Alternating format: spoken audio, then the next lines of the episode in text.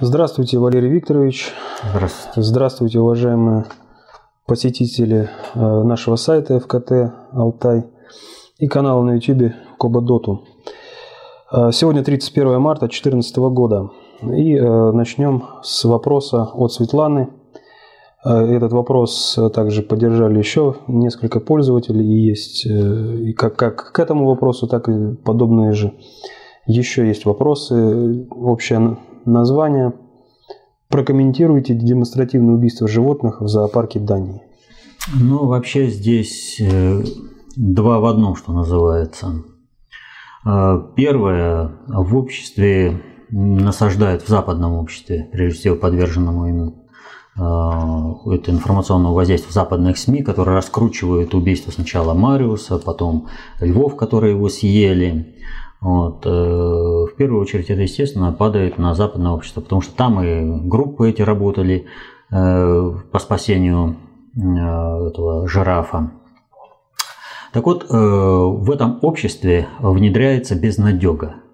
То есть, кто бы ты ни был, какой бы ты ни был, но тот, кто всем управляет, все равно ликвидирует по тем или иным причинам. То есть, смотрите, были львы, им скормили, но потребовалось место, и их убили. Но это, э, так скажем, первый пласт. А второй пласт. Э, на зоопарках идет э, полномасштабный генетический эксперимент. Какой? Ну, об этом те, кто проводит эксперимент, не сообщат. Вот. А убийство Мариуса, кормление его львам, а потом убийство вот этих львов, это вот в рамках этого эксперимента. Также вопрос от Светланы, и тоже много пользователей поддержали ее вопрос. Э, убийство Саши Музычка, правый сектор провоцирует на радикальные действия. Ну, вообще, все, что связано с убийством Музычка. Убийство, сначала убийство там, в зоопарках. Да, действительно, здесь как-то перекликается убийство одних животных в зоопарке и убийство, убийство другого, тоже из зоопарка. Вот. А, как бы там ни было, но этот человек э, носитель э, ярко выраженного животного типа, псих, э, типа психики. Ну, что здесь надо сказать? Дело вот в чем. Убийство музычка, оно носит гораздо более глубинный характер, нежели это может показаться на первый взгляд. И связано это в первую очередь с успехами русской дипломатии, с успехами России в проведении глобальной политики. Э, вы знаете, что э, Россия э, начала очень четко прессовать Соединенные Штаты на предмет того, что ну, делаются различные заявления. Это и Чуркин, постпред в ООН, это и министр иностранных дел Лавров о том, что мы знаем, какое посольство руководило снайперами на Майдане мы, что Соединенные Штаты стараются скрыть эту правду от людей, и что в любом случае придет время, и эта правда станет известна. Так вот, в этих условиях у Соединенных Штатов, естественно, есть один единственный э, вариант э, – провести операцию прикрытия. И вот убийство музычка, это как раз вкладывается в эту операцию прикрытия. Дело вот еще в чем. Поскольку Успехи русской политики э, при проведении э, русской дипломатии, при проведении русской глобальной политики настолько очевидны, и что Соединенные Штаты начинают э, терять управление Украиной, вот. Э, им нужно э, сейчас, поскольку вот это как бы сценарий из трех составляющих. Так вот, первое. Э, Соединенным Штатам не удалось разжечь гражданскую войну на Украине прямо сейчас. То есть им не удалось разжечь гражданскую войну в юго-восточной Украине, им не удалось разжечь войну с Россией из-за Крыма, им не удалось разжечь войну на, э, в западных областях Украины. И тогда э, встает вопрос о том, что вот это правительство должно продержаться какое-то время до того, чтобы провести выборы. А по любому сценарию, что любое правительство с любой идеологией, если только оно планирует хоть сколько-то долго находиться у власти на Украине, оно будет вынуждено зачищать, уничтожать вот эти банды. Соответственно, этому в этом сценарии необходимо эти банды зачистить. Кто э, является самым таким э, популярным бандитом на Украине? Кто полностью отмороженный, и он настолько себя вел отвратительно и подрывал э, все устои вот действующей власти, что ну, он его уже даже заподозрили в том, что он работает на Москву, ну потому что все его действия, которые он делал, они просто дискредитировали пришедших э, к власти э, киевскую вот эту банду и э, давали почву для того, чтобы показывать, что на Украине властвуют бандиты. Это, конечно, Александр Музычка или Саша Белый вот как его называют. Его пытались разными способами утихомирить, ему пытались дать деньги, э, чтобы он э, успокоился. Но он, вот понимаете, э, почему вот он человек животного типа строя психики? Вот когда волк врывается в овчарню, он режет всех овец, вне зависимости от того, надо ему, не надо, и он успокоиться не может, пока он их не перережет. Вот э, человек э, с э, типом психики зомби-биоробот, тот подвержен культурным программам, и тогда его можно каким-то образом через культурные программы э, стабилизировать. То есть э, музычки предлагали деньги, ему предлагали на, вре, лечь на время, потом ты можешь э, продолжить свою деятельность. То есть зомби-биоробот не сработал. Ну уж, а демон сам может понять несоответствие своих действий э, в текущему положению и долговременной политике, и сам может себя успокоить. То есть музычка вот на этих э, уровнях типа психики показал, что он является ярко выраженным представителем животного типа психики. То есть он как волк. Ему э, появилась власть, и он эту власть начал реализовывать по полной программе. Но дело в том, что и правый сектор-то весь э, именно такие, как музычка. И соответственно этому, для того, чтобы власть хоть какое-то время продержалась до выборов и смогла провести балаган с этими выборами, нужно э, навести в стране небольшой порядок. И поэтому э, Музычка был убит. Убит он, это вот э, э, второй аспект. То есть первый аспект. Соединенным Штатам э, не получилось развязать войну прямо сейчас, значит нужно э, разделить э, бандитов и власть. Второе, власти нужно продержаться какое-то время и провести выборы. Ну а третье – это личностный аспект. Вы знаете, что э, Музычка постоянно грозился тем, что он повесит Авакова. То есть у них-то дружба такая, кто кого загрызет. И, соответственно, как только появилась у Авакова возможность загрызть э, музычка, он тут же не применил это сделать. Вот это уже личностный аспект. И вот во всем этом есть один маленький аспект. Вот сейчас все вдруг в голос заговорили о том, что правый сектор надо запрещать, правый сектор э, работает на Кремль, ну там масса всяких разных заявлений. Вот. Э, посольство э, ЕС и Соединенных Штатов осудили деятельность правого сектора. Вот и спрашивается вопрос, а что это так они на правый сектор вдруг стали наезжать? Ведь казалось, это правый сектор, это э, та сила, та структура, которая работает именно на интересы Соединенных Штатов и Европейского Союза. Но дело вот в чем. А, здесь, когда э, Соединенные Штаты и Европейский Союз наезжают э, и требуют запретить э, правый сектор, они осуществляют, образно говоря, прав, это, операцию прикрытия. Запрещая правый сектор, они фактически сохраняют инструмент давления и все эти бандитские группировки. И в то же время они делают вид, что якобы наведение порядка на Украине сейчас идет. Вот э, когда э, Джон Керри встречался э, в Париже сегодня ночью, вернее вчера вечером, с Лавровым, то они договорились о том, что должны быть ликвидированы провокаторы. Вот как раз провокатор это музычка и провокатор сам правый сектор. Но что такое правый сектор? Это вот сила, это организация, которая фактически родилась на Майдане. Как таковой ее не было.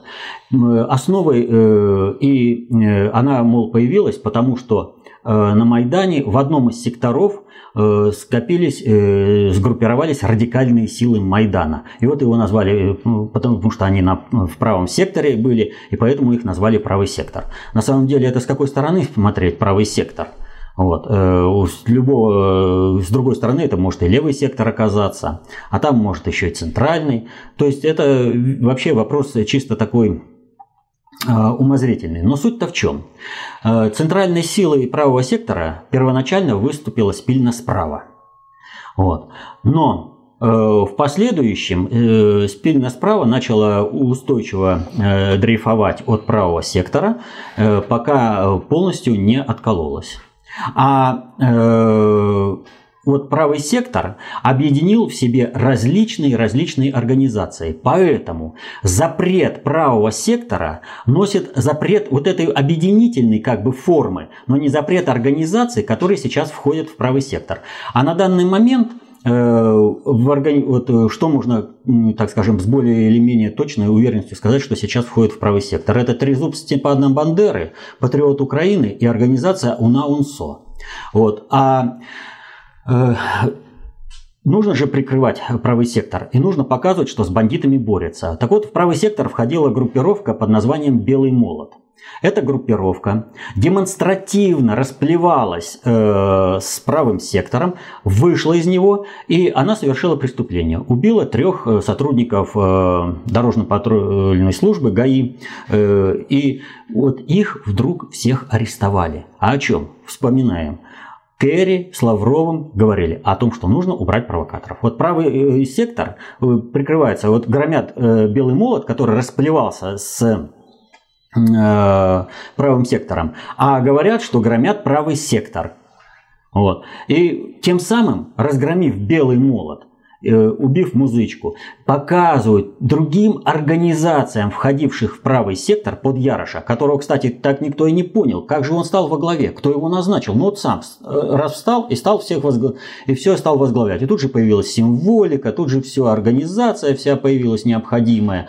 И под э, разгон правого сектора была проведена акция, якобы правый сектор пытался штурмовать Верховную Раду, но они пришли четкими рядами, пошумели, Э, в своих масках и также четкими рядами ушли, ничего не сделав. Но э, необходимая картинка для СМИ была сделана, что и позволило западным дипломатам, западным СМИ говорить о запрете правого сектора. То есть фактически что запретят?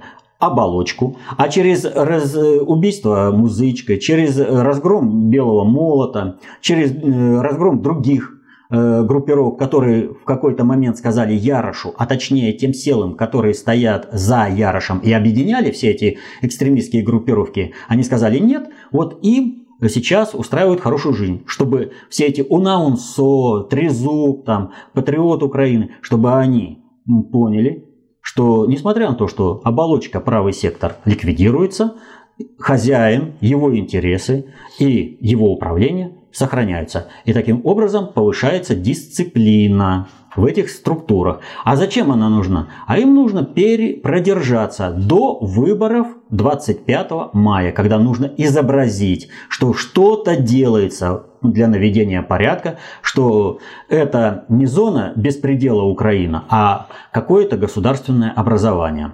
Вот э, ну, небольшое отвлечение здесь, раз уж мы сказали про встречу э, Керри и Лаврова, которая состоялась э, в, Париже. в Париже вчера вечером, тут нужно вот что иметь в виду. Э, там на встрече Лавров постоянно подчеркивал на том, что э, в Киеве правит уголовная банда, и это правительство не может считаться легитимным. А э, Керри постоянно подчеркивал то, что э, только эта уголовная банда и может быть признана легитимной э, правительством Соединенных Штатов. В чем здесь суть? Сейчас идет вопрос, кто Соединенные Штаты. Какое место Соединенные Штаты занимают в глобальной политике. То есть, настаивая на легитимности киевской уголовной банды, Керри требует на то, чтобы сохранялся прежний порядок, когда именно в Вашингтоне определялась легитимность того или иного правительства. А у них ничего не получается, и они бьются. И весь вопрос сейчас, вот кризис по Украине, это водораздел будущего Соединенных Штатов. От сверхдержавы и мирового жандарма э, к державе, которая обречена на крушение государство, которое распадется. Они это понимают, и они держатся из последних сил. Но вот с этим же, э, с этой же встречи Лаврова и Керри э, произошло знаковое явление, которое показывает, что песня Соединенных Штатов спета по полной программе. Э, все знают так или иначе о том, что когда летел Керри из Саудовской Аравии, он остановился на дозаправку самолета в Ирландии, и потом развернувшись над океаном, полетел в Париж, потому что он узнал, что в Париже будет Лавров, и ему обязательно нужно с ним поговорить. Вот при любых условиях. И он договорился и полетел к нему дожидаться. И когда Лавров прилетел, то где встреча произошла? На территории российского посольства. Это тоже знаковое явление. Не на, какой-то средней территории, понимаете? Э, не, не на нейтральной территории, не на территории э, Соединенных Штатов, а на территории того, кто реально осуществляет процесс управления глобальной политикой. Так вот, в данной ситуации необходимо вслед, э, вспомнить другой полет. А именно, 24 марта 1999 года э, премьер-министр, председатель правительства России Евгений Максимович Примаков летел с официальным визитом в Соединенные Штаты. На подлете к американскому побережью уже он узнал о том, что американцы начали бомбить Сербию. Вот, Югославию. Да, и, надо, Белград. Белград. Бомбили, в общем-то, Сербию. Ну, хоть это территориально. территориально. Вот. Так вот, э, Евгений Максимович тут же приказал летчикам разворачиваться. Летчики говорят, Евгений Максимович, у нас не хватит горючего долететь куда-либо. Вот. По той простой причине, что мы все израсходовали, мы уже на, на подлете. Давайте мы сядем на территории Соединенных Штатов, заправимся и улетим, а вы ничего делать не будете. Но то, что не понимали летчики, понимал искусственный дипломат Примаков. Он понимал, что одно приземление на территории Соединенных Штатов будет означать в подаче мировых смрад СМИ то, что Россия одобрила эти э, бомбардировки. У России не было сил тогда заявить о том, что э, Россия э, вернее, не заявить, а воспрепятствовать этим бомбардировкам. Но заявить о том, что Россия не одобряет, она была обязана. Евгений Максимович прекрасно понимал одну вещь. Сев на территории Соединенных Штатов, он как политический лидер прекращает свое существование сразу. Э, потому что страна не принимает. Вот как бы к нему не относиться, но он это понимал, и для него погибнуть в океане было морально более приемлемо, чем сесть на территорию Соединенных Штатов заправиться. Как, э, он приказал летчикам лететь на ближайшую точку, где можно заправиться, и сели в Исландии. Когда они сели в Исландии, э, то э, аэродромный персонал был просто поражен. Никто так не летает. Фактически сели на пустых баках, на сухих баках. Вот. То есть э, без всякого разворота, просто прямым заходом сразу на аэродром сели и все. Вот. Но это был показательный разворот. Это был разворот, который показывал, страна не смирилась. Страна из последних сил, из последних резервов борется за свою независимость, за свой суверенитет, и она победит. Она преодолеет все, потому что с ней Бог. Потому что Бог помогает. Что произошло с Кэрри? Полные баки. Можешь лететь к себе. Но весь вопрос заключается в том, что вот сейчас тут Лавров будет на территории России, а территория посольства – это территория России. Да я побегу, может быть, умолю, и может быть, еще что-то скажу, может быть, где-то они там э, э, сделают. Вот. Э, где-то пойдут на уступки. А Лавров не так давно дал интервью, когда он сказал такую вещь. Говорит, э, когда мы остаемся один на один, они все начинают умолять, делать э, по-прежнему, по-старому. То есть давайте сделаем вид, что вот э, вы нас поддерживаете, вы понимаем, мы где-то пойдем на уступки. Вот только сделайте вид, что поддерживаете, или хотя бы не возражаете. Вот. И Лавров что сказал? Это старая логика социального поведения. Я э, не дословно, а перевожу уже в терминологию. Россия так действовать не будет. То есть, когда они там чего-то врут, когда вот там они скрывают, э, смотрите, за последнее время наша дипломатия сколько раз поймала на лжи э, и американского президента, когда он заявил о том, что был какой-то там э, референдум в Косово. Посольство его прямо, вернее, МИД наш прямо сказал, господин президент, вы лжете. Кто так разговаривал с Соединенными Штатами? Никто так не разговаривал. Когда Соединенные Штаты сказали, что вот, мол, мы разработали планы, мы не будем публиковать, потому что, мол, России даем время ознакомиться. Россия опять заявила, это вы лжете, это наш план, вы не хотите опубликовать, потому что правда страшна для вас. И вы сейчас пытаетесь найти обходные моменты. Вот в этих условиях Керри опять полетел э, просить Россию, ну хоть как-то, что-то, где-то пожалеть Соединенные Штаты, не говорить правду. Ну, к сожалению, все происходит наилучшим образом сообразно реальной нравственности и этики всех участников процесса. Вот, к сожалению, этика Э, современного общества, э, в том числе и дипломатическая этика, не позволяет говорить всю правду в комплексе. Иначе бы ну, за этим определенные последствия слишком э, серьезные. Русская дипломатия и так говорит очень много правды и прямым текстом. И вот смотрите, то, что Соединенные Штаты начали говорить о том, что они лгут, это дорогого стоит. Вы понимаете, все страны смотрят на то, что сейчас происходит. И если Соединенным Штатам не удастся добиться своего по России, э, по Украине, а им не удастся ни при каких условиях этого добиться, то Соединенные Штаты, как сверхдержава, как мировой жандарм, рухнули. И вот в этом отношении э, на этой неделе произошло одно событие. Э, правительство Эквадора, а, Эквадор отказался признавать правительство Украины. Ну, есть у нас такая сверхдержава Эквадор, она то Ассанжа у себя вопреки. Вот никто не дает ему это убежище. убежище. А они вот, пожалуйста. Вот. И они вот с Соединенными Штатами разговаривают с позиции силы. Ну, вот тоже вот показатель определенный. Ну, Эквадор, ну, экватор. Куда склонится чаша? Что?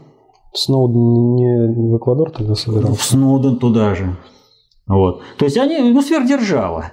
Соединенным Штатам что хотят, то и делают. Так вот, э, по этому убийству музычка, если завершать вот во всем этом, это просто э, отрабо... Э, косметическая операция. Наиболее взорвавшихся убрать для того, чтобы обеспечить некий такой флер, что есть какая-то государственность на территории Украины, чтобы выборы стали легитимными. Надо понимать такую вещь. Для Соединенных Штатов сейчас проведение выборов на Украине – это э, принципиальная вещь. Потому что проведение выборов на Украине, избрание нового депутатского корпуса, нового президента позволит им ликвидировать э, мощность ресурса легитимности президента Януковича и этим легитимностью наделить киевскую банду. Поэтому вот вообще э, всем людям на Украине нужно работать на одно. На то, чтобы выборы 25 мая не состоялись. Ну вот фактически ответили на еще один вопрос Светланы. А, что делать с этими выборами? Делать все, чтобы не состоялись. Но э, делать это информационно. Накрывать. Нужно показывать. Участвовать в выборах, в которых участвует Дарт Вейдер – это балаган.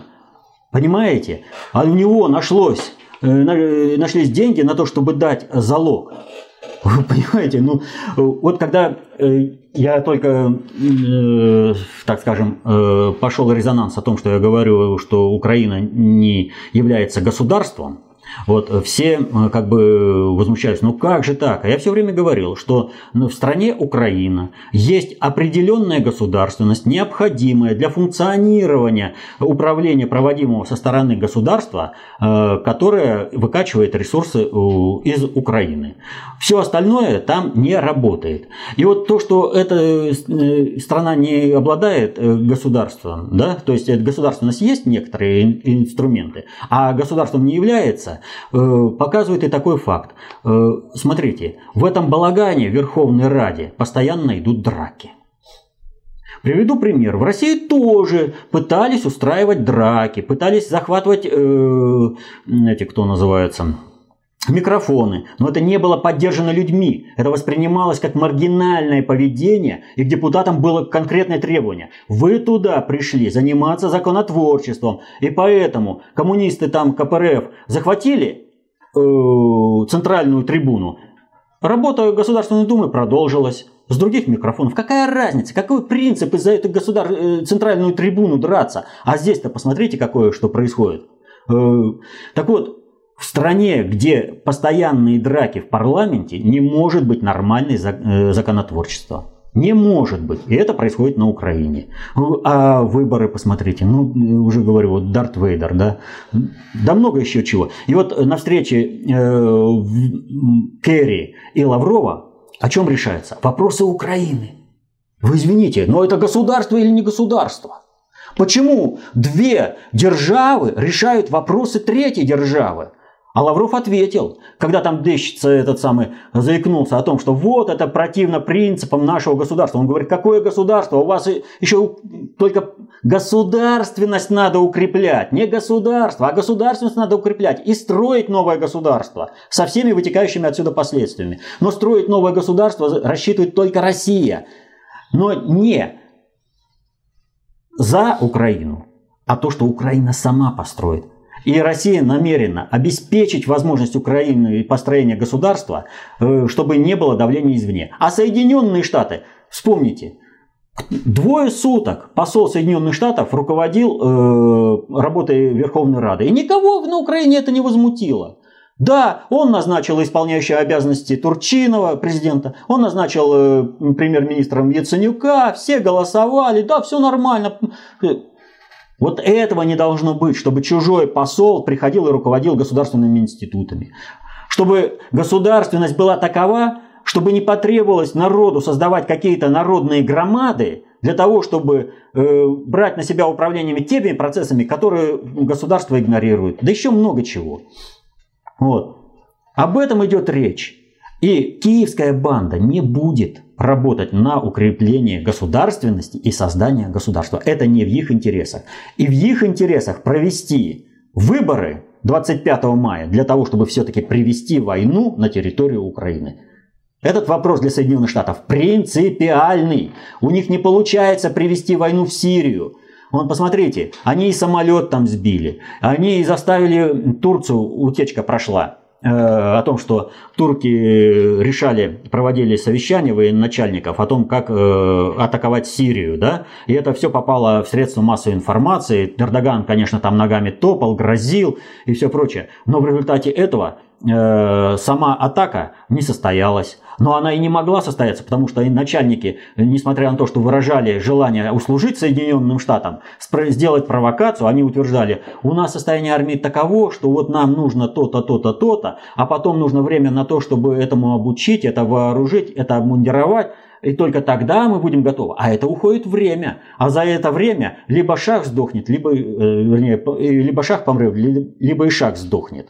То есть Турция тянет. И специально слили эту информацию в средства массовой информации, чтобы э, не было этой атаки. И у Штатов остается только одно – война на Украине. И здесь все. И поэтому, смотрите, сейчас переход чего? Не получилось собственно Украины, значит, надо попытаться на Приднестровье то американские беспилотники сбивали над Крымом, теперь американские беспилотники сбивают над э, Приднестровьем. Именно туда Нуланд поехал решать проблемы, как атаковать и провести геноцид Приднестровья, для того, чтобы все-таки разжечь эту войну. на Украине. Людоеды? Да, в полной степени. Э, вопрос от Светланы и Максима Агафонова. Они просят э, прокомментировать попавший в интернет разговор между Тимошенко и Шуфричем. Для чего эта беседа была слита и какую цель она преследует? А цель одна Никаких, вот понимаете, у Тимошенко, она как бы легитимный э, кандидат. Один из таких, ну, воспринимается, во всяком случае, бывший премьер-министр, там все прочее. Мало того, что она вышла незаконно, то есть совершен государственный переворот, э, под это сформировали, отменили статью, по которой она села, и она вышла. Так вот, слита эта информация для того, чтобы она стала э, недоговаривающейся персоной. То есть неважно, что и как, но она просто не может быть э, э, партнером э, по государственному управлению с Россией. Ее вот этим разговором сделали, поставили в то же положение, что и Саакашвили. Вот государство есть, а Саакашвили, вот пока у вас Саакашвили, у вас проблемы. Мы с ним никаких дел не можем иметь. А у вас по законодательству он должен подписать то-то, он должен провести переговоры эти, а мы с ним никаких разговоров не, иметь не можем. Поэтому э, с Тимошенко мы тоже ничего не будем иметь. Поэтому это вообще одним махом она превращается в аутсайдера. Если кто-то на нее серьезно поставил, он очень серьезно просчитался. Поэтому вот этот разговор решил ее будущую политическую карьеру. Сразу. У нее один вариант – выслужиться перед Соединенными Штатами и начать войну. То есть сейчас все кандидаты, которые там идут, они идут для одной – в войну на территории Украины. Да, вот вопрос тоже связанный по Приднестровью. Здесь просят прокомментировать э, желание Приднестровья присоединиться к России. Возможно ли это? Э, теоретически да. Вот. Но надо понимать э, практическую вещь. То есть у нас сейчас э, есть э, как бы присоединившийся Крым. Это достаточно серьезная э, внешнеполитическая, внутриполитическая проблема. И э, вот без решения этих э, проблем говорить о том, э, можно ли присоединяться к Приднестровью или нельзя, просто нельзя, э, будет не получ, как некорректно, что ли. По одной простой причине. Вот сегодня еще нельзя присоединиться, да? А завтра сложатся обстоятельства таким образом, что это будет просто необходимо. Вот. Или же наоборот, нужно будет какое-то время подождать, потому что общеполитическая обстановка складывается таким образом, что это дополнительная нагрузка, которая э, сейчас неразумно брать. Именно ведь почему сейчас э, поехала туда Нуланд. Она их э, хочет, чтобы это э, пику России вставить, для того, чтобы война началась. И вот в этих условиях надо маневрировать. Надо, надо не допустить войны э, в Приднестровье. И здесь, может быть, и будет самым оптимальным вариантом, но это государственное управление, пусть государь смотрит, ему виднее, он все концы информационные держит в своих руках, а мы только по открытым источникам смотрим за ситуацией. И, может быть, э, э, приоритетным образом э, в Приднестровье тоже в состав России принять и защитить таким образом. Два вопроса по одной тематике, касающейся ГП, от Андрея первый. Как можно объяснить, что в Ветхом Завете есть премудрость Соломона, которая прямо противоречит премудрости или пророчеству от Исаи? Ведь если ГП создал библейскую толполитарную концепцию, то он мог бы предвидеть, что люди в будущем разберутся в этой несостыковке, и это будет одним из ключей в понимании, как разводят все человечество в течение более чем двух тысяч лет. Дело в том, что глобальный предиктор управляет э, человечеством не структурно, а бесструктурно. И на структурном уровне происходят, естественно, срывы. Это вот один из тех э, проколов, которые глобальный предиктор не смог предотвратить. Ну, по-моему, вот. в западной редакции Библии премудрость Соломона исключена. Исключена. Да, да, там через католичество, через лютеранство, да, не исключили, а у нас есть. Вот. То есть не все они, они не всемогущие. Это вот как раз пример того, что вот они пытаются встать на место Бога, а у них не получится. И вот как раз вопрос от Артемки. Очевидно, что представители ГП не дураки и, скорее всего, понимают, что Бог, он действительно существует, и что им его не переиграть, как бы они ни старались. Так зачем же они сознательно играют в игру, единственным результатом в которой для них рано или поздно будет безальтернативное поражение? Но таких поражений на планете Земля, э, как говорят археологи, уже было порядка семи. То есть порядка семи биогенных цивилизаций. Последняя была допотопная, то есть потопом была смыта. Вот, э, глобальный передиктор пережил. Поэтому для них э, начинать как бы с нуля – при, привычно. Другое дело, что все предыдущие цивилизации были биогенными, а это техногенные. И в результате распространения знания в обществе пришло к тому, что глобальный предиктор не только э, теряет контроль и управление над э, процессами в мире, но и стоит вот на грани гибели вместе со всей планетой Земля. То есть сейчас цивилизация планеты Земля стоит на грани глобальной экологической, экономической военной политическая катастрофа. Вот глобальный предиктору сейчас тоже спрятаться негде.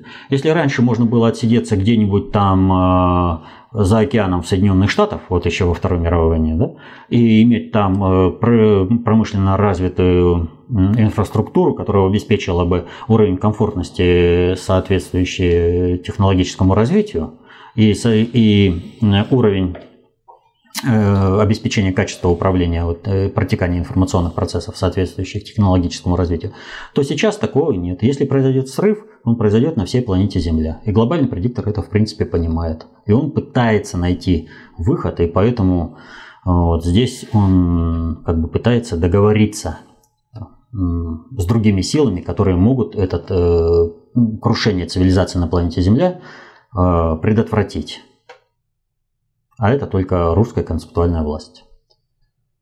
Вопрос от Олега. Еще нескольких пользователей присылали видео и просят прокомментировать э, ситуацию, правда ли, что ФРС США более чем на 80% принадлежит России, и к его созданию ФРС э, приложил руку Николай II? Нет, это лабуда, которая в общем-то, достоверно для тех, кто не пытается проверить э, те даты, которые там называют. Вот. Например, когда э, говорится о том, что это через Лигу наций, ну, Лига наций в 20 год, а Николая II в 18 году убили. Как он мог вообще в Лигу наций передать? Ну, он даже в Версальское соглашение это не мог участвовать, не то, что там вот. Ну и сам как формировался этот фонд, да, это чисто так, гоняют. Вопрос от Арины. Помогите, пожалуйста, подскажите, как э, молодому человеку самостоятельно измениться, встать на путь к человечности, если его семья не приемлет все, что с этим связано, находится под плотным, и этот человек находится под плотным информационным воздействием враждебных сил. Я понимаю, что живу неправильно, но все вокруг навязывает мне такое поведение, и никто не хочет помочь. Как мне вырваться из постоянного негатива? Вы знаете, если вы будете строить э, внутренне напряженную систему отношений в семье, то есть когда будет э, такое отношение, э, пусть, как вот, ну знаете, иногда вот говорят, ну вот в семье, ну не от мира сего, ну человек-то он хороший, ну вот там блажь какая-то, а вот здесь, смотрите, правильно сделал, то таким образом выходите из-под давления семьи негативного, у вас нормальные отношения с семьей родственные, и в то же время семья начинает прислушиваться к вашему поведению. Конфликтовать э, здесь вот ни в коем случае не надо. То есть надо, э, семью не надо разрушать в этом плане. И семья на это дело пойдет. Потому что эгрегор семьи, вот, э, он, в общем-то, не конфликтный, а доброжелательный друг к другу. И когда конфликты в семье, это не норма, а сбой системы. Виталий просит прокомментировать саммит США-ЕС и, в частности, заявление Обамы о том, что НАТО не собирается расширяться на восток и включать в себя Украину, Грузию. Он что, лукавит или понял, что без Крыма нет смысла? А, да почему же это понял или лукавит? Он маневрирует. Он просто маневрирует.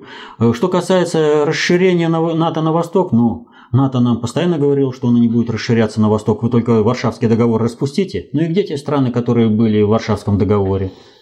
Э, верить на слово, ну, хоть кому-то из них, ну, посмотрите, наш МИД прямо заявляет, президент Соединенных Штатов врет. Нагло врет. Понимаете? Но это уже до, вот, до какой степени нужно довести наш было МИД, чтобы сделать такое официальное заявление. Он просто маневрирует, он тянет время, они смотрят, что, как. Вот Обама заявляет о том, что не будет расширения НАТО на восток, а Расмуссен в это же время заявляет о том, что будет расширение. Понимаете? И мы планируем, и никуда они не денутся. Вот э, так что они, э, что называется, знаете, вот сейчас на Украине э, в вот идет предвыборная кампания, и там э, заместитель, по-моему, Днепропетровской области, этот, главы администрации, в своем блоге написал, сейчас мы этому быдлу должны говорить все те вещи, которые они хотят услышать, обещать им что угодно, а вешать их да. будем потом.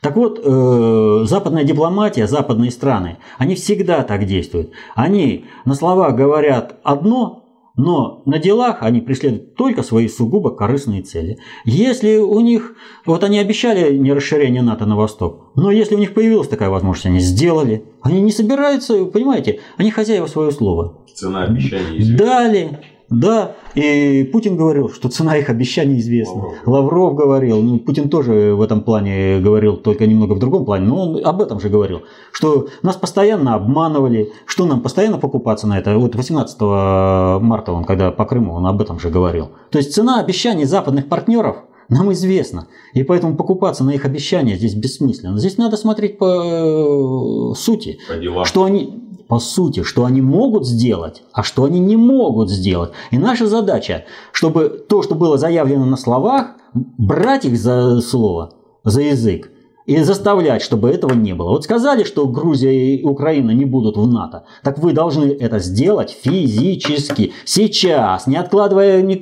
ни в какие э, дальние ящики. Там это. Сейчас вы должны осуществить ряд мероприятий, первое, второе, третье, которое бы сразу показало, все, не будет. Почему? Потому что сам процесс вступления прерван. Отвечай за слова. То есть отвечай за слова. А они за свои слова не привыкли отвечать. Вот только с них Россия э, периодически западных политиков э, требует отвечать за слова. Вот. Ну вот, пришло время снова отвечать за слова. Будут отвечать.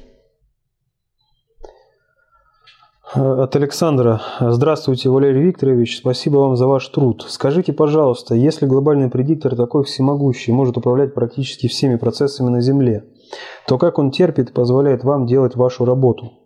Если то, о чем вы говорите, тщательно скрывалось многие тысячелетия, то почему теперь вам, грубо говоря, не позволяют это делать, позволяет это делать? И не боитесь ли вы последствий в виде мести? Ну, если боятся что-то, то тогда он, Волков боятся Да, волков ходить. боятся в лес не ходить. Ну а почему позволяет глобальный предиктор сейчас это делать? А у него выбора нет. Я уже только сейчас говорил. Своим управлением глобальный предиктор привел весь мир на грань глобальной экологической, экономической, военно-политической катастрофы. А управлять э, можно только э, реально существующими объектами и процессами. Но для того, чтобы идентифицировать, какой процесс является реальным, а какой, э, какой объект является реальным, а где мираж, нужно определенное качество аналитики и нужна определенная связь с системой управления. Вот глобальный предиктор эту связь потерял. А когда они смотрят на нашу работу, то они благодаря этому, в общем-то, корректируют собственное управление. То есть они обретают реальное знание о реальных процессах э, субъекта, вернее, объекта управления и процесса управления. Вот. Так что наша работа им в определенной степени очень даже выгодна. Вот. Тем более, что собственных рецептов у них нет – для преодоления вот этой катастрофы, к которой они подвели весь мир. Решить это может только Россия, но они, в общем-то, готовы позволить России на данный момент эту проблему решить. Тем более, что Россию они не могут задавить, э, придет э, крушение всей цивилизации еще раньше. Вот. А решить э, таким вот образом, то есть Россия как бы строит как бы патриотическое государство, в течение 100-150 лет совершает короткий аверштаг и приходит туда, куда надо. Вот позволили же глобальный предиктор совершить короткий аверштаг Советскому Союзу в течение 70 лет. Ну, кстати, об этом а, мы говорили немного в текущем моменте на прошлой неделе. Макс из Крыма э, просит э, помочь понять себя. Живу в Крыму, но не очень давно, с 2011 года. Когда переезжал, отдавал себе отчет где-то в глубине, что будет это присоединение. Что это было? Живу по принципам высокой морали. Скоп знаком два месяца. Всю жизнь предвижу происходящую политику и отгоняю это от себя, поскольку чаще негатив. Как теперь быть, когда узнал о КОП? Ну, прежде всего, нормы морали – это понятие субъективное. То, что для одного является нормой высокой морали, для другого может быть вообще отсутствием всякой морали. Вот. Э, мы сейчас вот разбирали на поведении наших, так скажем, западных партнеров. Вот. Что касается вот этого предвидения будущего, то здесь надо иметь в виду вот что. Бог, он всегда старается а, предупредить людей о том, а, что если вы не измените свой путь, то вы рискуете оказаться там, куда направляетесь. То есть вы окажетесь вот у такой-то катастрофы. Поэтому, когда вы... Это дар Кассандры. Вот если такое предвидение произошло, то нужно делать, чтобы это не состоялось. Но делать осмысленно, без эмоций и формировать информационное поле, чтобы, этот, э, чтобы это событие не наступило. Если это катастрофическое. И наоборот. Если это счастливое событие, ему всемирно содействовать информационно. Андрей из Иркутска. В прошлой передаче вы упомянули, что для контроля президентских выборов в России в 1996 году глобальным предиктором был определен один из Ротшильдов, которому была поставлена задача обеспечить победу на этих выборах Зюганову. Ну, Зюганов хотя и победил, но слил победу Ельцину. ГП посчитал задачу, поставленную перед э, Ротшильдом, невыполненной. После этого Ротшильд умер. Значит ли это, что победа в 1996 году Ельцина была объективна в интересах России? и что приход к власти в 1996 году Зюганова привел бы Россию куда более страшной катастрофой, чем случилось то, как было с Ельцином, то есть иными словами. Что ГП планировал сделать с Россией руками Зюганова? Значит, когда э, был разрушен Советский Союз и общество окунули в перестрелку, кровопролитие, безысходность экономических реформ э, дикого капитализма, был сохранен э, агитпункт э, марксизма в виде Белоруссии. И люди, истрадавшись, видя, что там ну, вот, социали... нормы социализма э, позволяют э, жить в, одной, в одних условиях, а капитализм дикий заставляет людей жить совершенно других условиях, люди искренне бы пожелали вернуться в светлое прошлое, но уже добровольно отказавшись от многих э, прав, э, там, скажем, на свободу слова, на свободу выражения своих мыслей, мнения, то есть чтобы это все было жестко регламентировано и было жесткое толпоэлитарное общество. Вот. И в принципе, в принципе, э, как бы это дело э, у них получилось. За Зюганова проголосовали, но Зюганов реально видел, что общество не готово вернуться назад, что общество отрицает и маразм советского, так сказать, застоя, э, именно, так сказать, это советского, а не застой, который там был, чтобы Сталина забыли. Вот.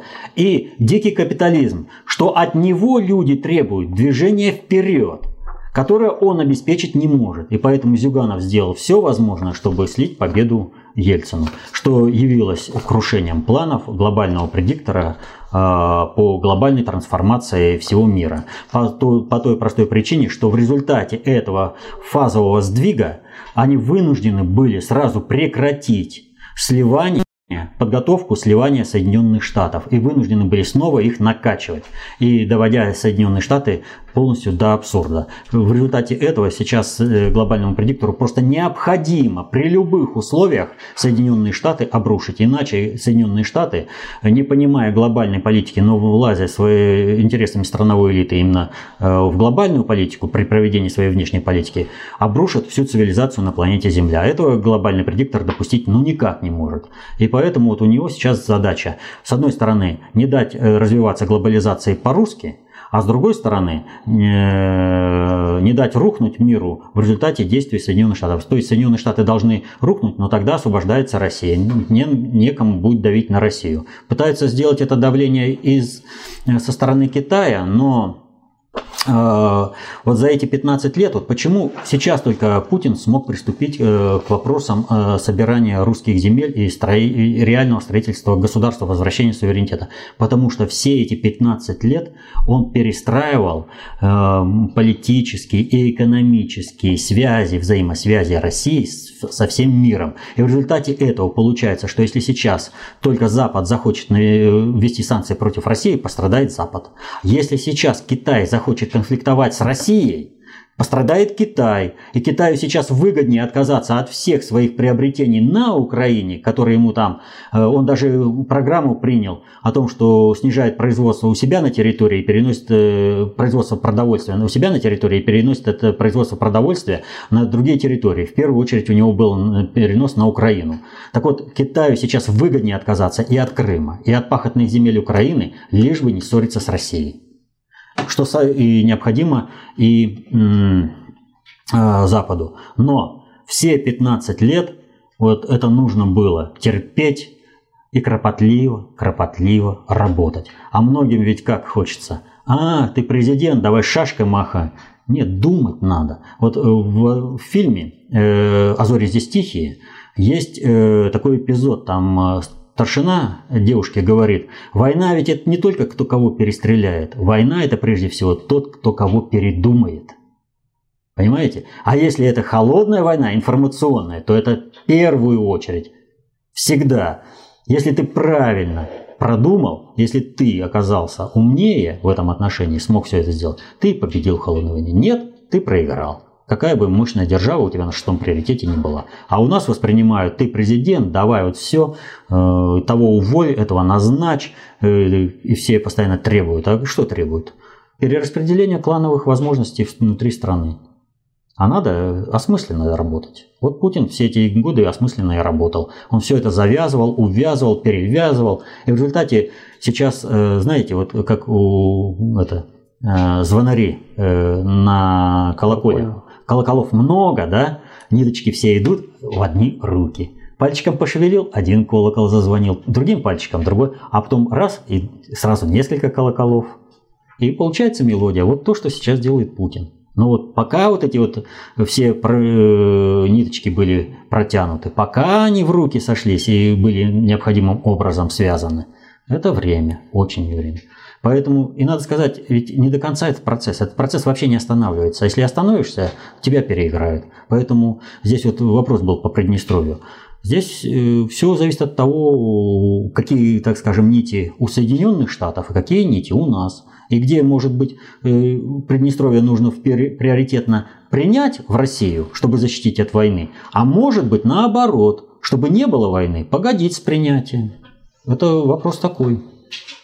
Ну и далее здесь Александр в связи с выборами э, в 96 году спрашивает о вашем мнении э, о двойниках Ельцина. Ну, по-моему, буквально в прошлой передаче вы уже отвечали на этот вопрос, э, поэтому... Если не ошибаюсь, у Мухина да, но он здесь обстоятельная работа. на эту она... книжку, но интересует ваше мнение. Ну, а я, по-моему, рассказывал да. о том, как был видеоархив уничтожен, так что посмотрите где-то в прошлых вопросах-ответах, э, поэтому был такой вопрос, Воспользуйтесь, широко отвечал. Александр, э, тайм-кодами, которые оставляет пользователь V1 шаг, за что мы очень благодарны.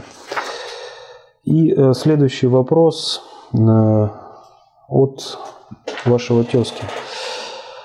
Э, в последних вы... А, нет, ну да, от, от Валеры. В последних выпусках вы не раз говорили, что для России важна целостность Украины.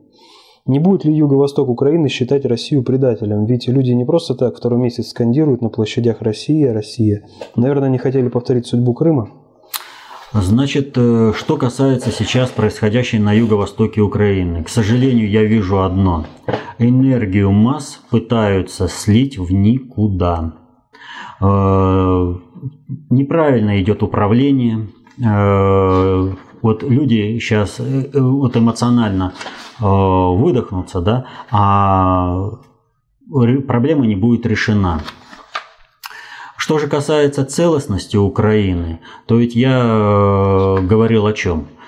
положение постоянно меняется. Если раньше унитарное государство являлось приоритетным и, пре, и преимущественным, так, э, конкурентным преимуществом Украины, то э, в результате того, что глобальный предиктор хотел ограничить возможности глобализации по-русски, он ведь что хотел?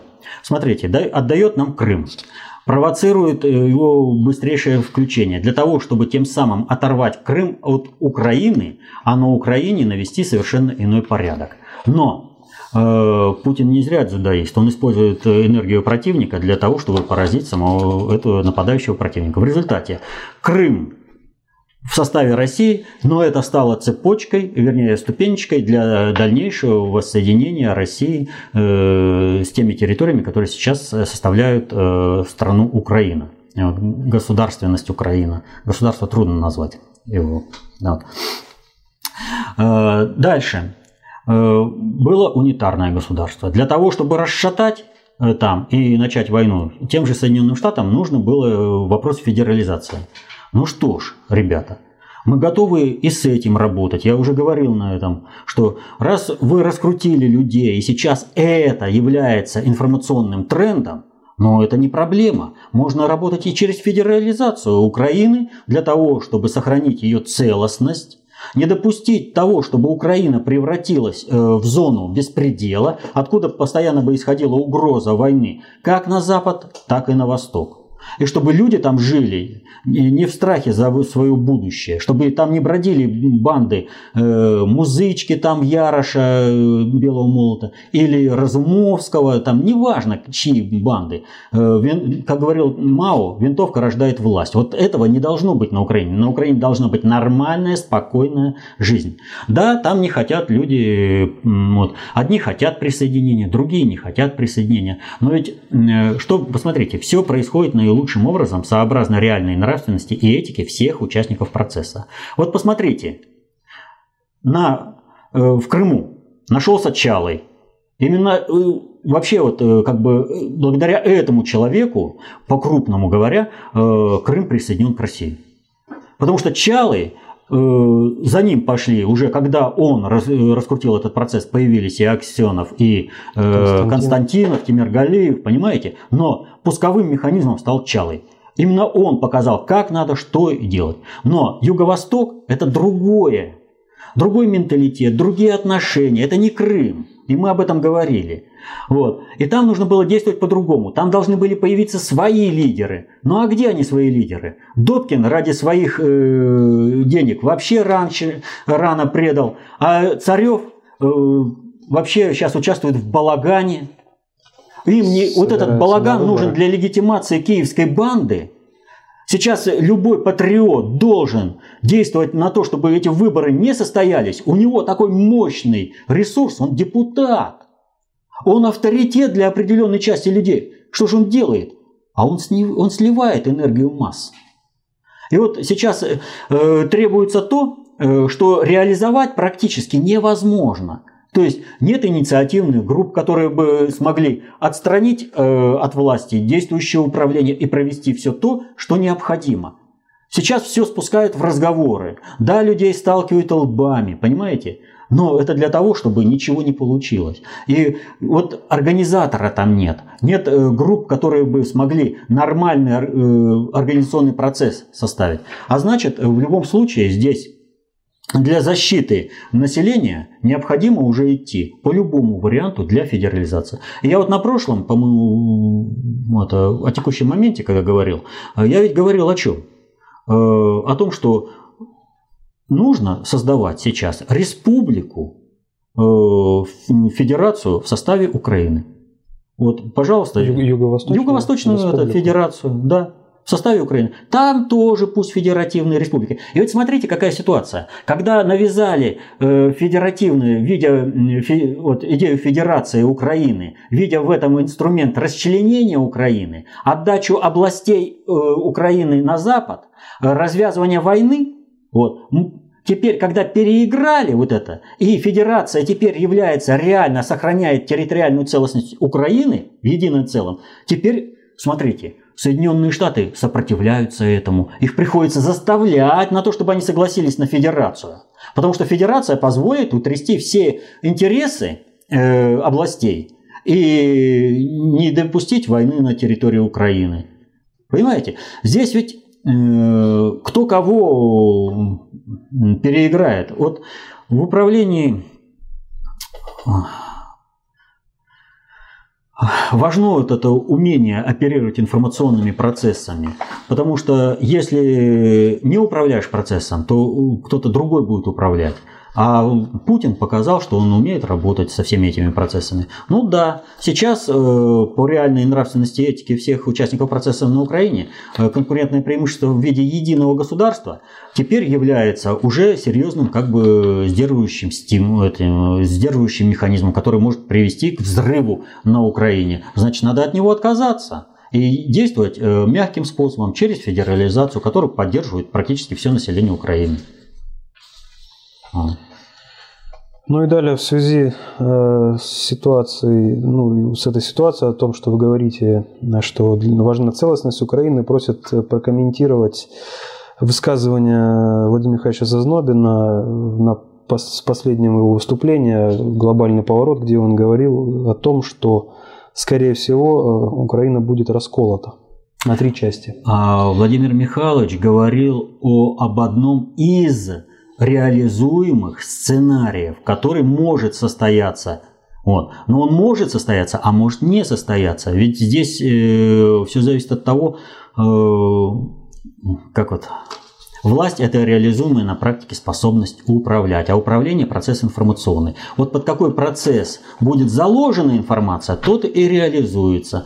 Э, как будет выстраиваться эта информация, то и реализуется. Вот если мы понимаем, что вот эта вероятность высокая, расчленение Украины на три части, и это стремятся сделать Соединенные Штаты, и необходимо превратить Украину все-таки в зону правового беспредела, где бродят банды и постоянно исходит э, угроза э, не просто обычного терроризма, а экологического терроризма, все-таки там атомные станции, вот, э, то это одно. А если мы сказали, а, это дело все решившееся, опускаем руки, то это другое дело. Вот. Поэтому Владимир Михайлович говорил о том, что один из вероятнейших сценариев, на который сейчас ориентировано э, управление.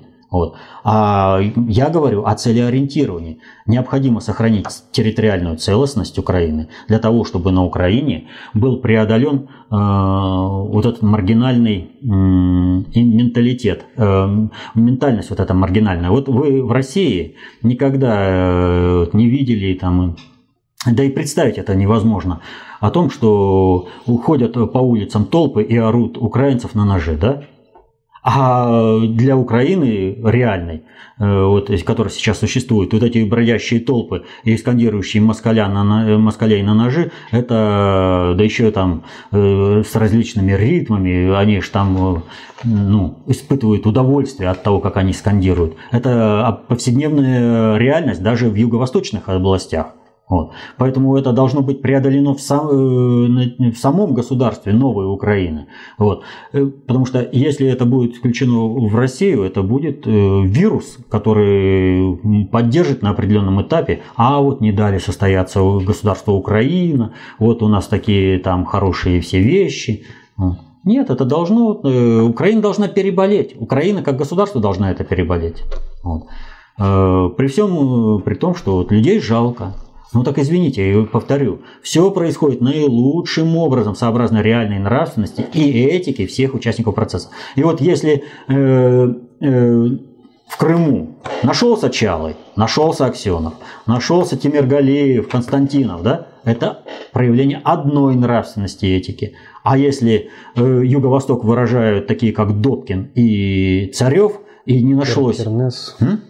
Кернес там, да, и не нашлось ни одного человека, который бы э, э, сорганизовал бы альтернативное э, управление, альтернативный городской совет, областной совет, и на основе этого начал бы осуществлять. Ведь как Чалова выбрали? Народным мэром, понимаете? Народным руководителем. И вот сразу пошла работа, организация, структура, взаимодействие. Ведь Аксенов обращался. Тимиргалиев обращался, говорил, ребята, вот он наш опыт, давайте. Мы поможем ресурсами. Еще тогда была эта возможность, когда структурно Крым мог помочь. Не нашлось. Ну а тогда какие претензии? Тогда нужно смотреть, как снизить кризисность, как снизить э, катастрофичность последствий для людей. Вот. А это сейчас вот э, через федеративное устройство.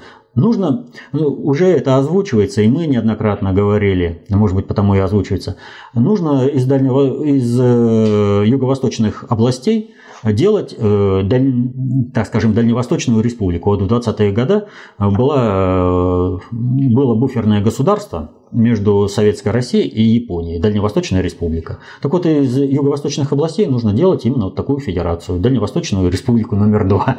Вот, только на...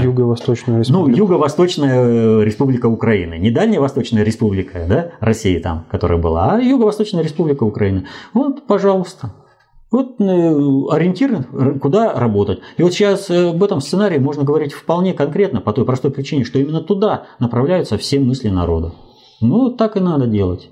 Это никакой не раскол, но это заставит западные области жить посредством и уже не, не смотреть на юго-восточные области, а там быдло живет, что я сейчас туда карательный отряд отправлю и загоню их в шахты, и они будут на меня там работать.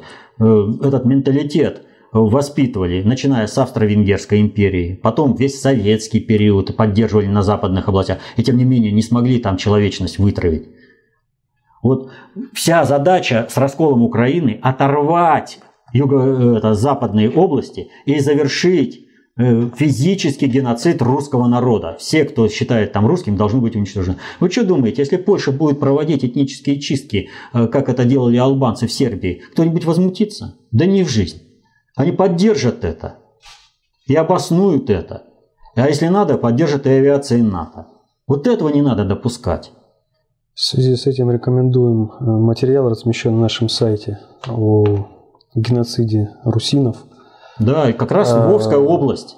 То говорят вот западенцы, да, как это было достигнуто, и что это назад очень много отработано за тот же советский период было. Вопрос от, э, от Алексея. 26 марта в немецком издании Die Zeit «Время» вышло интервью с бывшим федеральным канцлером Германии Гельмутом Шмидтом. Название статьи Шмидт относится с пониманием курсу Путина на Украине. На мой взгляд, он является представителем евразийского крыла глобального предиктора. Правильно ли мое рассуждение? К сожалению, нет. Он представляет э, общее, как бы страновое западноевропейское объединение элит, их общий интерес. Поэтому, естественно, здесь есть как бы такое ну, смещение. То есть э, виден надгосударственный уровень работы, то есть только и еще над э, Германией, да, но это не глобальный предиктор евразийское крыло. Это ЕС, это объединение. Так, далее вопрос от Павла. Э, Что значит галстук в современной политике? Я всегда замечаю, что при выступлениях самых высоких лиц в мире их галстук сдвинут либо налево, в основном это западники, либо направо. Также мне известно, что имеет большое значение на мероприятиях глобального уровня цвет галстука. Это средство опознавания типа свой-чужой. Хотелось бы узнать об этом. Мои родственники мне не верят. Э, Для кого это имеет значение? Не могли бы мне помочь прокомментировать это? Ну, галстук относится к масонским символам и означает э, приверженность, покорность э, ныне существующей системе.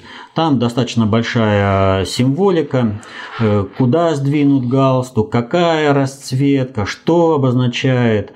Вот. э, Вообще галстук э, – это символ удавки.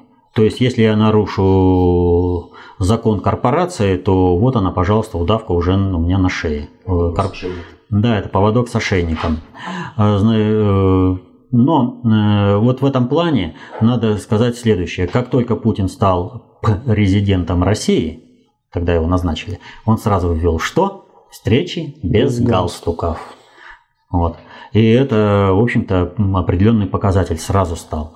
Вот. Но э, что касается современных лидеров.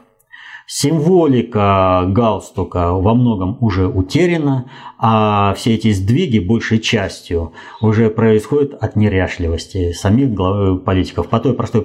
Лень завязывать.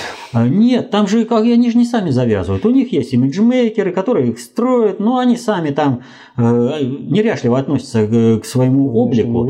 И ведь в чем суть? Э, лидеры государств в большей частью это всего лишь говорящие головы, это марионетки, которые в той или иной степени э, правильно озвучивают мысли своего хозяина. Угу. Вот. Самостоятельных лидеров э, чрезвычайно мало а которые могли бы, так скажем, творчески реализовывать задачи глобального предиктора – вот. А уж таких э, действительно самостоятельных лидеров, способных проводить глобальную политику, он один – Путин. По-моему, Бен Бернанки тогда в дырявых носках-то все делали. Ой, кто-то, они... кто из, из руководителей. Ой, их много. Они очень неряшливы в этом отношении к своей одежде. И в этом плане Вопрос от Марины. Прокомментируйте такое событие и его, может быть, тайный смысл, ну или просто тайный смысл. Президент США Обама встретился в Ватикане с Папой Римским и пригласил понтифика посетить Вашингтон. Обама поднес э, Франциску семена из огорода Белого дома, созданного Мишель, его женой, а понтифик с своей стороны подарил Обаме изготовленную вручную бронзовую медаль с изображением ангела, символом мира, и свое первое апостольское обращение «Радость Евангелия», которое считается программным документом его понтификата. Обама обещал читать текст в самые сложные моменты. «Уверен, в нем я буду черпать силы», – сказал Обама. Угу. Но для экономии времени мы сразу перейдем к ответу, что последовало за этими подарками. Значит, а э, буквально вчера информационные агентства, некоторые, сообщили о том, что в Италии задержаны двое мошенников с поддельными облигациями на сумму 3 триллиона евро. Ну вот понимаете, какая ситуация? У нас ведь каждый бомж имеет в кармане мелочь в размере триллионов. Да? Соединенные Штаты, какое-то там государство, э, ну, супердержава мира, главный жандарм мира, они 50 лет работали на то, чтобы у них государственный долг составил 18 триллионов долларов.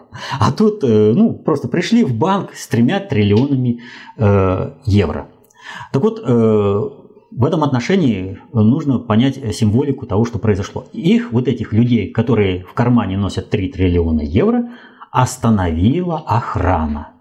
Они потребовали, э, у нас, нас там ждут, Поэтому вы позвоните, и, это, и нас пропустят. Это самое. Они говорят, нет, мы вас досмотрим. На каком основании? А вот хотим, вот, нам кажется, что вы мошенники. От, посмотрели 3 триллиона. А зачем вам? Э, так, откуда у вас такие деньги? А вот хотели бы взять кредит. А если у вас 3 триллиона, в какой, банк вам может выписать кредит? Да, это Банк Ватикана. Но э, какой вам банк вообще сможет вот так вот кредит? У вас 3 триллиона. Вообще, вообще о чем? наоборот вклад сделать. Вот. Нет, они говорили о том, что они хотели под залог этих акций, вернее облигаций, взять кредит. Кредит. Да. Вот. Э, потом, значит, эти э, облигации были объявлены фальшивыми. Но что поразительно, так скажем, показательно, один из мошенников гражданин Соединенных Штатов, а другой э, гражданин Нидерландов. То есть оба представители глобального предиктора Атлантического крыла. То есть они пришли в Банк Ватикана для совершения какой-то операции, и там им кто-то хотел помочь. Но евразийское крыло глобального предиктора а, это дело не допустило. И здесь ситуация такая. Либо это была изначальная провокация против атлантистов, то есть это был определенный ответ. Ребята, так действовать не надо. И вот это все, что вы делаете, это противоречит э, корпоративной дисциплине. Либо же вовремя было э, скрыто неспортивное, так скажем, поведение атлантистов. И вот это более вероятно. Надо вспомнить еще один момент. А именно, 17 февраля 2012 года В той же Италии, на границе, э, в маленьком э, городешке Потенца, э, на границе со Швейцарией и Италией, итальянская полиция задержала точно так же мошенников, у которых было 6 триллионов долларов. Понимаете, какие суммы оперируют? Вот. То есть это э, определенный размен. Обама попросил э, определенной защиты и понимания со стороны глобального предиктора, что Соединенным Штатам нужно дальше быть жандармом, а в ответ получил напутствие по полной программе. Не будет этого. Сергей 76 э, спрашивает, скажите, что имелось в виду в «Белом солнце пустыни» под фразой «и через 2.42 как?» Речь шла не о секундах, а дословно так и звучало, и через 42 как? Ну, я думаю, что лучше прочитать э, работу внутреннего предиктора «Дело было в Пидженте». Там по всей полноте ответ. Так, следующий вопрос от Владислава. Ну и э, тут еще, по-моему, подобные были вопросы. В общем, э, просят прокомментировать э, те э, посты, та информация, которая сейчас появляется в блоге Дениса Климова и, соответственно, на сайте Концептуал РФ. Сначала он привлек внимание концептуалов аналитическими новостями, а потом вот это. Зачем? Он резко сменил вектор, не похоже. Скорее, заранее был так настроен по отношению к КОП. Тогда он притворялся, делая концептуальные новости. Ну, вообще, притворялся он или нет, это как бы ему за это дело отвечать, потому что он э, взялся играть с вещами, э, которые, мощь которых он не понимает. И это, в общем-то, ему придет. Э, я не смотрю, что там у него в блоге, но мне присылали материал посмотреть о том, что он сказал, что концепция создана для того, чтобы пасти овец. Ну, из, из видео вот. он дает, либо вы можете здесь, быть овцами, здесь, либо пастухами. Здесь э, третьего не дано. Комментировать там нечего по той простой причине, что э, овцами и пастухами это означает только, только толпа элитарная стратегия, мировоззрение и кто кого стрижет и режет. Вот. А концепция общественной безопасности, наоборот, говорится, что каждый должен стать самостоятельным э, при проведении э, так скажем, при проживании своей жизни, то есть воздействовать на жизнь по своим интересам в меру понимания процессов управления. И вот эти знания даются. И мы ведь вот, вот овцы, они требуют то, чтобы ты постоянно нуждался в каком-то пастыре по выдыре, посохе. Вот. А мы же постоянно говорим, не надо нам верить. Вот наша информация. Если захотите, разберитесь и соотнеситесь. Не захотите, ну что же сделаешь, это ваше право. То есть мы никого не собираемся ни пасти, ни не собираемся управлять. Это вообще принцип. И вот э, поэтому вообще это как бы наговор, и комментировать там нечего. Но тут есть один такой аспект. А, вот когда он определился, что концепция общественной безопасности это для овец, до того, как он начал работать и делать концептуальные итоги, или же в процессе этих э, делания концептуальных итогов он э, убедился в том, что концепция общественной безопасности – это вот учение для того, чтобы пасти овец. Если э, он считал, что концепция общественной безопасности – это учение, при помощи которого он сможет пасти овец, то жизнь ему показала, что он не может этого делать. Просто не может. Если же он э, сделал, пришел к этому выводу в процессе своей работы и в результате этого рухнул, да, вот, то здесь вопрос к нему и к его нравственности. А как ты работал с первоисточниками? Как ты осмысливал ту информацию, которая была э, в концепции общественной безопасности? Ведь повторю, уже я отвечал по этому поводу. Вот когда он начал работать, он работал в наработанном информационном поле, то с косячками, с недочетами и все прочее, у него более-менее нормально все шло. Но как только он вышел на территорию, где нужно творчески применять знания концепции и достаточно общей теории управления, то оказалось, что он ни концепцию, ни достаточно общей теории управления не знает. А если ты не знаешь, э, то тогда вообще о каких овцах? Ну ты сам-то овца нет. к тебе разве было какое-то применение вот этой концепции, чтобы ты стал овцой? Нет, не было. Ты сам взял вот эту концепцию и начал применять. Так вот, а как ты изучал ее? Когда, если вот с первым мы разобрались, а второй, ты пришел в процессе деятельности к тому, что это управлять э, для управления овцами, да, то тогда э, вопрос. Читал, не читал, Смотрел, не смотрел, слушал, не слушал. Э, что ты из этого понял? Потому что вот то, что говорил Иисус Христос, и то, что слышали его апостолы, и что они потом говорили, это две большие разницы. А в данной ситуации вот э, у Климова, да, есть такой вот анекдот.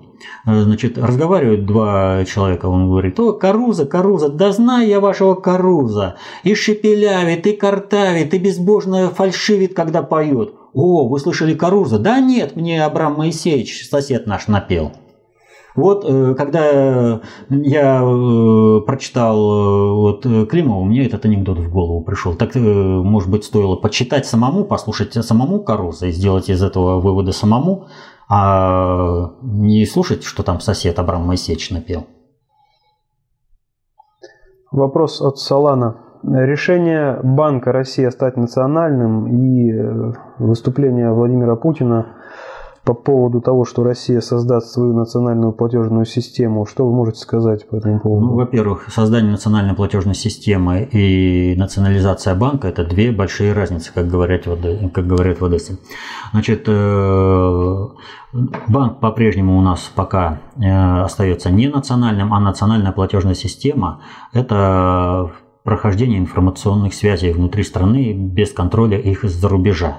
Вот. Э, это Имеется нормальное виду дело. Банк Россия, где Путин открыл вклад. А, Банк Россия, он в силу определенных возможностей оказался, так скажем, чисто замкнут только на территорию России. Но э, у нас последовало два таких очень интересных заявления, что мы можем отказаться от продажи наших ресурсов э, за валюту, а будем только продавать за рубли, и тогда Банк России действительно может стать национальным банком. Вот. А что касается национальной платежной системы, то это необходимо делать. В 2011 году именно за попытку принять э, закон национальной платежной системы, который отвечает интересам России, был изгнан из Государственной Думы член э, фракции КПРФ Богоряков и его потом постарались по жизни пропрессовать. Ну вот теперь э, жизнь выходит на то, что национальная платежная система будет. Государь сказал, что она будет, значит она будет в любом случае. Для создания национальной платежной системы Китая потребовалось полгода. Ну где-то за этот срок должны уложиться и мы. Это большое, достиж... это большое достижение. Вот при... если она будет создана, она будет создана. Это большое достижение в обретении суверенитета России. Вопрос от Максима просит э, прокомментировать деятельность Бильдербергского клуба или Бильдербергской группы. Какова ее позиция в игре и кем она является для глобального предиктора? Бельдербергский клуб, комитет 300 или еще что-то, это то, что вот э, Андрей Ильич Фурсов называет э, системами глобального согласования и как там координация и согласование сейчас вылетело из головы. Вот, то есть там э, координацию осуществляют, согласовывают позиции определенные клановые группировки. Вот, но это не является каким-то там правительством или еще чем-то. Это вот как раз одна из таких структур э, по управлению одним из сегментов мировой политики и экономики. Вот. А какая, э, какая позиция, какая определит глобальный предиктор, такая будет позиция там проводиться, но уже в соответствии с интересами и возможностями клановых структур внутри каждого государства. А то э, хочется-то одного, а, как говорится, можешь, вернее, э, это, имеешь воз, это право, имею, а можешь нет. И последний вопрос от Юрия. 16 марта 1944 года, 70 лет назад, э, Ставка Верховного Главнокомандующего приказала начать операцию по освобождению Крыма. Дата весьма показательна, не так ли, как и показательна фамилия Аксенова, руководителя современной операции по освобождению Крыма от надвигающейся оккупации Четвертого рейха. Почему? Дело в том, что другой однофамилец Аксенов в 1977-1979 годах написал фантастический роман «Остров Крым», с весьма любопытным сюжетом. Прокомментируйте, пожалуйста, эти взаимосвязи. Ну, «Остров Крым» я не читал, а вообще работает «Матрица». Так что, что ж комментировать. Наглядные показания, что вот она, как происходит реально. На этом вопросы закончились. Э, несколько слов о так называемом фоне 50 Гц. Многие оставляют вопросы. Работаем над, эти, над этой проблемой, ну и одновременно обращаемся к вам, уважаемые наши телезрители и аудиослушатели, прислать соответствующие решения, которые вы можете предложить, как можно избавиться от этого фона. Вы можете взять либо аудиозапись, либо, либо видеозапись и поработать с ней и как-то убрать. Ну, в дальнейшем мы планируем обновление э, аудиозаписывающей аппаратуры. Ну что ж, вопросы закончились. Да, на этом все. Ну что ж, тогда всем спасибо за работу. До следующих встреч.